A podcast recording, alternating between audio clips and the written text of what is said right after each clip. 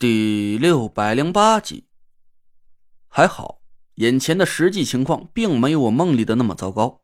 我和田慧文很快就找到了墓道尽头的小龟壳，没到十分钟，我们就成功破解了最后一个挂局。龟壳和三枚金钱闪耀起了一道淡淡的土黄色光芒。我和田慧文紧紧的抱在一起，感觉身心俱备，真想躺在墓道里美美的睡上一大觉。破解这八个卦局，我们用了整整五天时间。食物和淡水已经几乎消耗殆尽了，我们终于看见了逃离这座地下墓穴的一缕曙光。我是一秒钟也不想在这里待下去了，赶紧拉着田慧文的手，飞快的回到了墓室门口。在离墓室还有十几米的地方，我隐隐听见了那若兰他们三个人说话的声音，心里是顿时一喜。看来大家都从最后一次地震中存活了下来。这真能算是一个让我欣喜若狂的好消息了。嗨，我们回来了！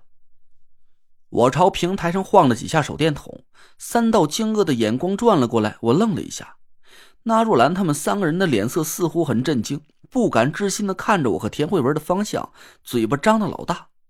我笑着说：“你们都没事吧？刚才的地震……哎。”我打开手电筒，四下看了一圈，心里隐隐感觉有点不大对劲。墓室里的情形和我走的时候竟然没有发生什么变化。墓顶上最后两个没法激活的星宿，竟然还是半死不活的挂在穹顶上，暗淡无光。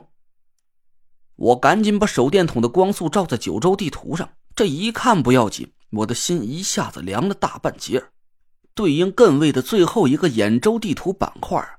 依然散落在平台的东北角上，并没有散发出相应的黄色土形气息。这，这……我目瞪口呆的愣了半天，简直就不敢相信眼前发生的一切。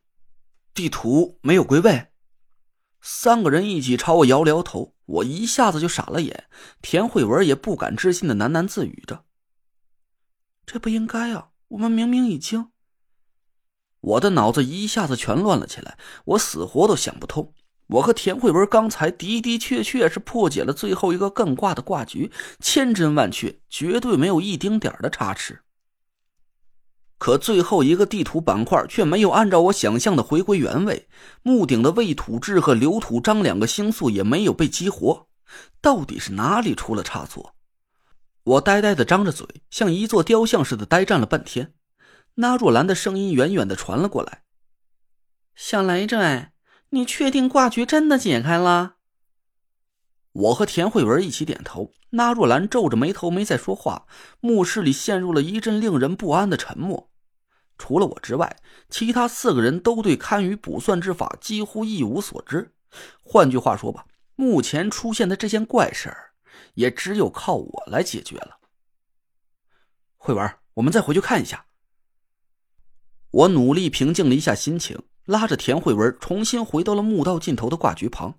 小龟壳和三枚金钱好端端的悬浮在半空，一边慢慢旋转着，一边散发出了淡淡的土黄色光芒。我和田慧文对看了一眼，心一下子就沉了下来。很明显，挂局确实是彻底破解了。可墓室里发生的怪事又该怎么解释？兖州为什么会没有回归原位？最后两个星宿又为什么没被激活呢？我的脑子一片混乱，一股无边的恐惧慢慢的从心底涌了上来，一瞬间就笼罩了我的全身。我太天真了，竟然认为自己能轻而易举的破解所有卦象，带着大家安全的离开这座地下墓穴。这可是天尊级别的卦局啊！镇守墓穴的是文王卦象的传承人玄武天尊呢。我竟然企图用自己的这点民间风水术去和玄武天尊对抗，我自嘲的冷笑了一声，绝望的摇了摇头。我和田慧文蔫头耷了脑袋回到了墓室，我都懒得掩饰幽冥鬼步了，背着田慧文就回到了平台上。唐果儿瞪大眼睛，一脸震惊的看着我，几次都想张嘴和我说话，但一看我那张比锅底还黑的脸，又硬生生的把话给咽了回去。那若兰看我脸色不对，赶紧问我到底发生了什么事我心灰意冷的把腰间的伞绳解开，扔到一边，耷拉着脑袋摇了摇头。挂局确实是解开了，可是，我也不知道到底是什么地方出了差错，地图和星象都没按照我想象的归位激活。那若兰一听我这话，顿时就脸色煞白。那你的意思是，最终的挂局就没法破解了？嗯，反正我是想不出什么辙了。我一屁股坐在地上，索性闭上眼睛，软塌塌的倚坐在大柱子上。这五天以来，所有的期待和希冀都化作了泡影。我感觉很累，无论是身体还是心理，都已经在刚才那一刻彻底崩溃了。师傅的模样出现在我的脑海里，我咬着牙，恨恨的在心里骂了他几句，鼻子酸酸的。这老东西就见不得我过几天舒服日子，好端端的非要让我和田慧文来这种凶险的地方送死。我面对的可是九个顶级水平的风水天尊，就凭他教给我的那点本事，我怎么可能从这九个老怪物的手里活下来？我到现在都不知道师傅的葫芦里到底卖的是什么药，他到底要让我在九雄之地获得什么利益？现在好了，偷鸡不成蚀把米，我的小命就要交在这座地下墓穴里了。那若兰低头沉默着。唐果儿低低的啜泣声在我耳边响了起来，我心烦意乱，长叹了一口气，脑子里已经不愿意再去想任何事情了。甭着急，瞧你那模样，好像已经死定了似的。郭永哲把我随便丢弃在一边的伞绳仔细的收了起来，摁灭了我和田慧文的头灯和手电筒，墓室里又陷入了一片漆黑。郭永哲坐在我身边，搂着我的肩膀笑了起来：“不急。”你和弟妹先好好歇歇，得空了再仔细想想。这你以前不是自己说过吗？这个世界上就没有破解不了的风水术，只有脑子蠢到想不出辙的半吊子风水师。我苦笑了一声说：“唉，我就是那个蠢货风水师，不好意思了，郭子，这趟活啊是我把你给害了。”屁话，你肯定有辙，哥们才死不了呢。